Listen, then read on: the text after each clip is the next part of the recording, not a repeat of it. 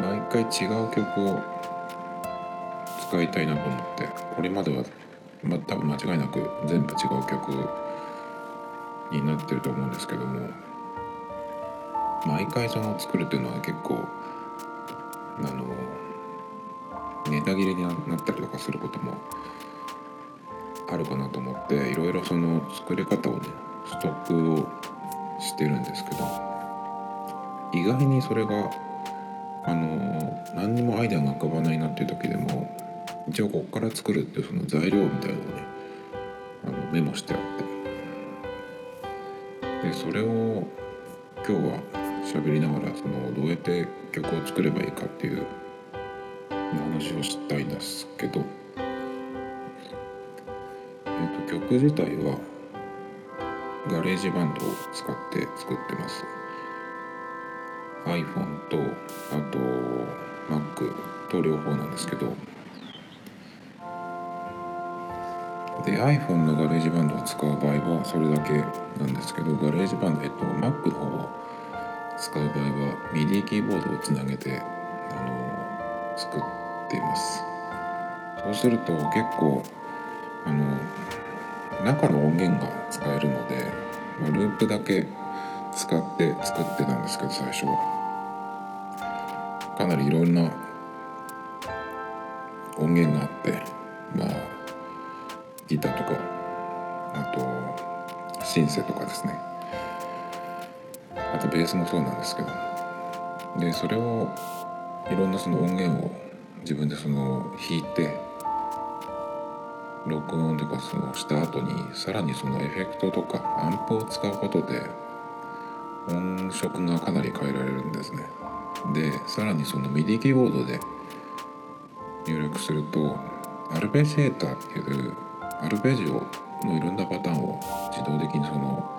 自分が押さえた音で弾いてくれるっていうあの機能があって iOS 版のガレージバンドにもあるんですけどかなり Mac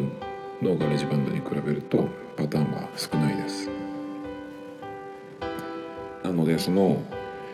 まあ、たくさんあるアルペジエーターとかそういう機能をね使いたいっていうのもあって結構 Mac 版を使うんですけどあとはねその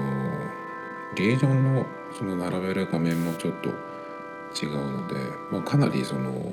できることは Mac の方が多いですね。で前は結構そのライブループっていう機能が iOS 版にあって iPad でよく使ってた時なんですけどその時はまだッドキャストやってなかったんですけどそのライブループが面白かった時はあの Mac 版はそれがないのでなんかちょっと使いづらいなと思ってたんですけど今は逆転してしまってもう割と Mac の方でやってます。で iPhone の方でもできるんですけど結構やっぱり画面が小さいのとやっぱり操作がちょっとしづらいです。どうどうやってもね。でできることもやっぱりちょっと Mac の方が Mac じゃない iPhone の方が少ないので。なるべく Mac で作るようにしてます。で iPhone の方はあのこっちの方にしかない。特徴というか強みがあって。直接そのギターの弦を鳴らしたりとかっていうのがあのできるので結構そのバンドっぽい曲にしたい場合はあのギターを使いたいは特にですけどあの iOS 版を使ってますね。なので、まあ、どっちを使ってもそれのいいところを使った曲ができるっていう感じで。なのでなかなかその曲ができてない時は今日はとりあえず Mac の方で1曲 iPhone で1曲みたいな感じで作ってます。でその取っかかりの方法がいろいろあると結構その何にもアイデアがないっていう時に便利なんですけどアイデアがある場合っていうのは例えばリズムパターンがなんとなくこう浮かんでる場合それはあの iPhone のビートシーケンサーっていう一個ずつそのマスにあのドラムのパーツを入れていってでそのドラムのパターンを作るっていうのがあるんですけどそれも結構面白くてそこからそのまずリズムパターンを作ってから上に何か乗せていくっていう方法で作る場合もあるし。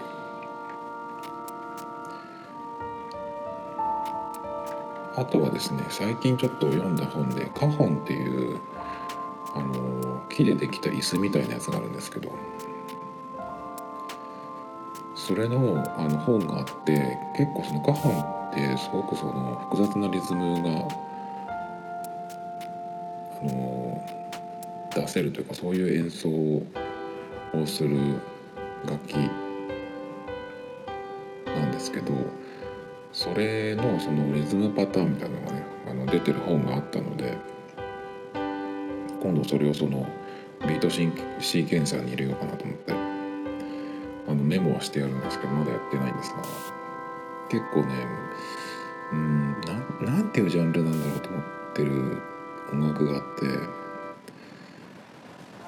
僕は昔からそれをリ、えーと、ドラムベースだと思ってたんですけどドラムベースで検索するとあの大体同じような決まったその型リズムの型が出てくるんですけどそれじゃないんですよ。もっと複雑で、えー、かかっこいいんですけどそれのリズムパターンがもしかしたらそのカホンの本にあるリズムを入れてったらできるのかなと思ってちょっと期待してるんですけどなんせねその手数が結構多いのでしっかり落ち着いてやろうと思うんですけど。それからまあ基本的にはあのループを使って作ることが最初の方が多かったです。あえっ、ー、とガレージバンドに入っているループですね。でこのループも結構あのアップルがただでねあのガレージバンド自体も無償ですけど新しいそのループとかあとドラマーだったりとかいろんなその音を追加で付け足してくれるので結構そのガレージバンドが最初にできた頃に比べればかなり増えてますね。まだ全部聞いてないと思うんですけど。結構最近になって気が付いたのはいろんな各国の言葉で、あの数字のね1234から10ぐらいまでのあのボイスが入ってたりとかしてなんかそういうのも使えるし結構セリフっぽいボイスもあったりするので結構その曲の中にねそういうのをポンって入れるとかなりアクセントになったりとかするので面白いですね。っていう感じで、まあ、こうそのガレージバンドの中に入ってるループを使うっていうパターンですねでループを使って曲作るとあの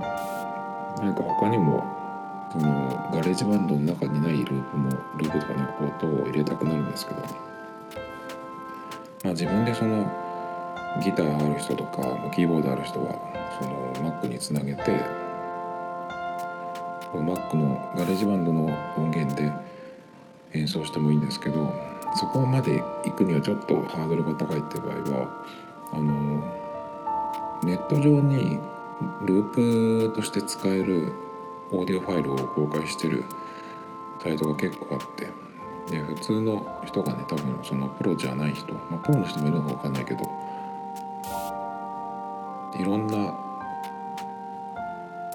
オーディオファイルをダウンロードして使うことができます。で有料のところもあるんですけど登録して使うのは無料っていうのも結構あってでジャンルで検索したりとかそうすると、うん。まあ、音楽のジャンルっていうのもあるしボーカルが欲しいって場合に歌物もあったりすればそのシャウトみたいなやつだけ一発のワンショットとかっていうのかな？そういう音もあるし。で僕は最最近よく使ってるんですけどラップもあったりするのでなのでかなりそのガレージバンドにはない音をあのダウンロードしてきてそこにつなげてねあの作ることができます。でそのネットからダウンロードしてきた音声ファイルの場合はガレージバンドに入れてもテンポをいじったりとかあと音程キーを変えるっていうのができないのでこれこの例えばギターリフだったりとかそのボーカルとかのリズムトラック使いたいとなったらそれのそれに合わせて他の、まあ、ループなりを入れていくっていう感じになるので、まあ、ちょっと制限はできちゃうんですけど、まあ、その代わりガレージバンドにないループでこれはっていうのがあったらねそれをもの中心に組んでいくっていうのも結構面白いです。それからサンプラーを使うっていうのを最近覚えたんですけど iOS 版のガレージバンドだとその iPhone だったら iPhone のマイクで録音したものをサンプラーとして使う。それの音でねその音階を変えて演奏するっていうこともできるんですけどこれ Mac 版ではできないのかなと思ったんですけどこれができてで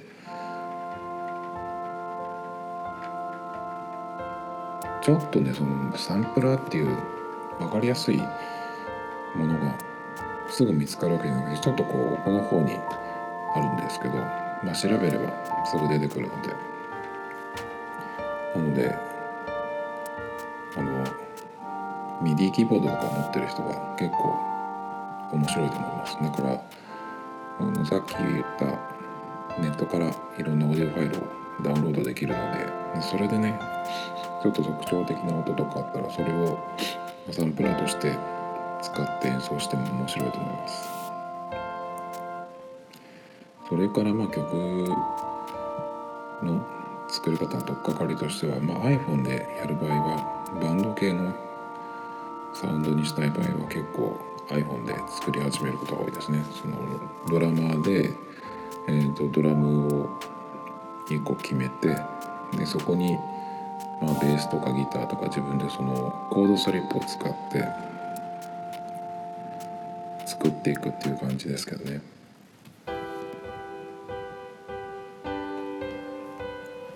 だから最初はだからそのコードを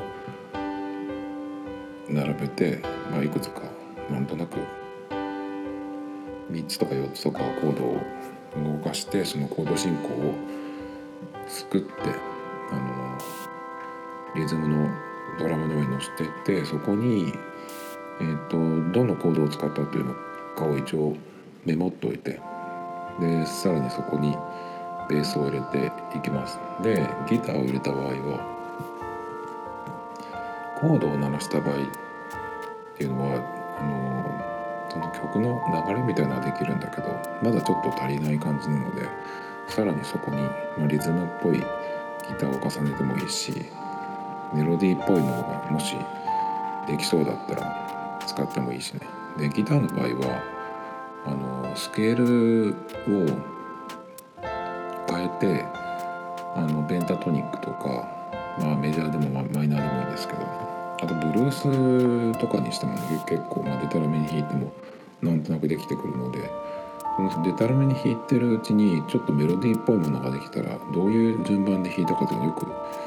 あの見て覚えておいてでさっと録音しちゃうっていうのもいいと思います。そうすると意外にそのリフっぽいものが偶然できたりとかね、まあ、メロディーができたりするのでメロディーが1個できるとその例えば短いメロディーだったらそれを2回繰り返してで2回目にちょっと音程を変えるっていうだけで次のあのメロディーにつながったりとかっていう風になるので意外とだからメロディーって作るの難しい僕もなかなか作ってないんですけどまあ、そういう感じでいけばできるのかなっていう感じがしてます。あとあのメロディーを作るのにどうやって作ったらいいのかなっていうことで最近ちょっと考えたんですけどあのリズムを作ってその上にメロディーを乗せてみる乗せてみるっていうかねあの作っていく方法なんですけど例えば4つ打ちのドンドンドンドンっていうそのリズムがあったとしたらそっからうんと1個抜いてみるとか2つ抜いてみるとかねっていう風にしてちょっとメロディーをあメロディーじゃないとリズムをね変えていくんですよ。でそこの上にあのギターでもシンセでもピアノでもいいんですけどまずは1個の音だけでそのリズムの上に1音だけでいいのでそれで鳴らしていきます。でその鳴らしながら今度ちょっと音程を変えてみる。っていう風にしていくとなんとなくそのメロディーっぽいものがねできてきたりするのでメロディーが全然作れないっていうかそういうところから始めてもいいのかなと思います。あとメロディーを作るためにもう一個最近やり始めたのが、まあ、さっきコードを並べてなんとなくそのコード進行を作ってっていう作り方をするっていう話をしたんですけどコードを並べる時にコードとコードの間を埋め埋めるようなあの音をね入れるとそれがなんかちょっとメロディーっぽくなってきたりするのでそこから一気にそのメロディーができたりすることもあります。どうしてもコード並べると出る時ってそのコードのもうの中の音を使うっていうのがまあ綺麗にはまる原則だと思うんですけど意外にそのコードの中にない音を使ってもハマる場合があるのでアクセントになったりすることもあるのでね結構そのコードにとらわれずにやっていくのもいいのかなと思いますけどねそれからまあでもメロディーを作るのが一番難しいかなコードとドラムとベースだけだとなんとなくそのカラオケっぽくなってくるのでなんかちょっともう一個載せたいなっていうふうになってくるんですけどそこでねまあでもそんだけできてれば結構そのキーだけ分かってればガレージバンドを使ってれば今何のキーを使ってるって分かるので特に iPhone なんかは。あのそのキーの音を使いながらリズムに合わせて音を出していくとなんとなくそのできてくると思います。だから何にもないところからいきなりあの頭でメロディーを作るっていうのは結構素人には難しいと思うんですけどそういう感じでそのメロディーを作るっていうよりかはなんか見つけるっていうかね導き出すみたいな感じで作れますね。あと最近はこういうのをやろうっていうので1個あるんですけどあの大旋律オブリガードとかって呼ぶんだらしいんですけどメインのメロディーの後ろで動いてるもう一個のメロディーみたいなのを作ろうと思ってて。でサビに入れるのが一般的みたいなんですけど。結構よくいろんなプロの人の曲聴いてるとメロディーの、うん、とメロディーがその流れてる。間にその埋めるためのなんか別の楽器で入ってくるとかね。そういうのがあるんですけど。ベースとはまた違った楽器で。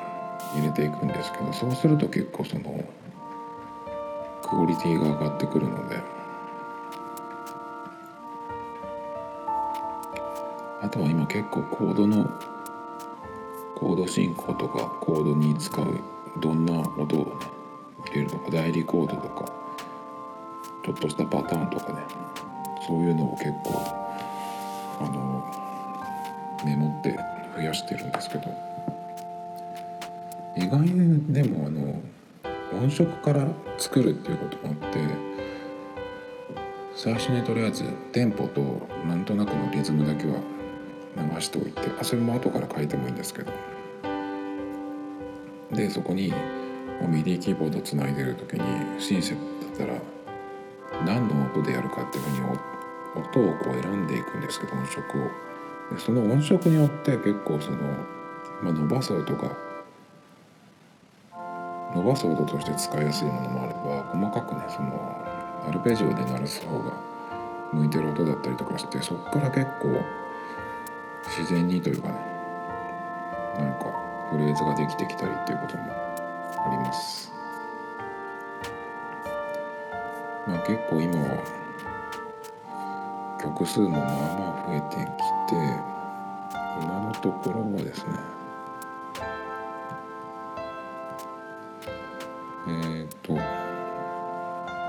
47曲大体50曲ぐらい、まあ、まあ、iPhone の中に作りかけのやつもあるんですけど大体50曲ぐらいできてますね。ポッドキャストも100回を目安にとりあえず回を重ねていこうと思ってるんですけど、ま、曲の方もね今50まで来たのであと倍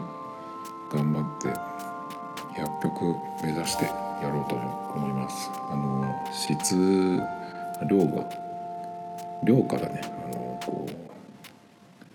う量をこなすことで質を上げていくっていうそういう感じで今やってます。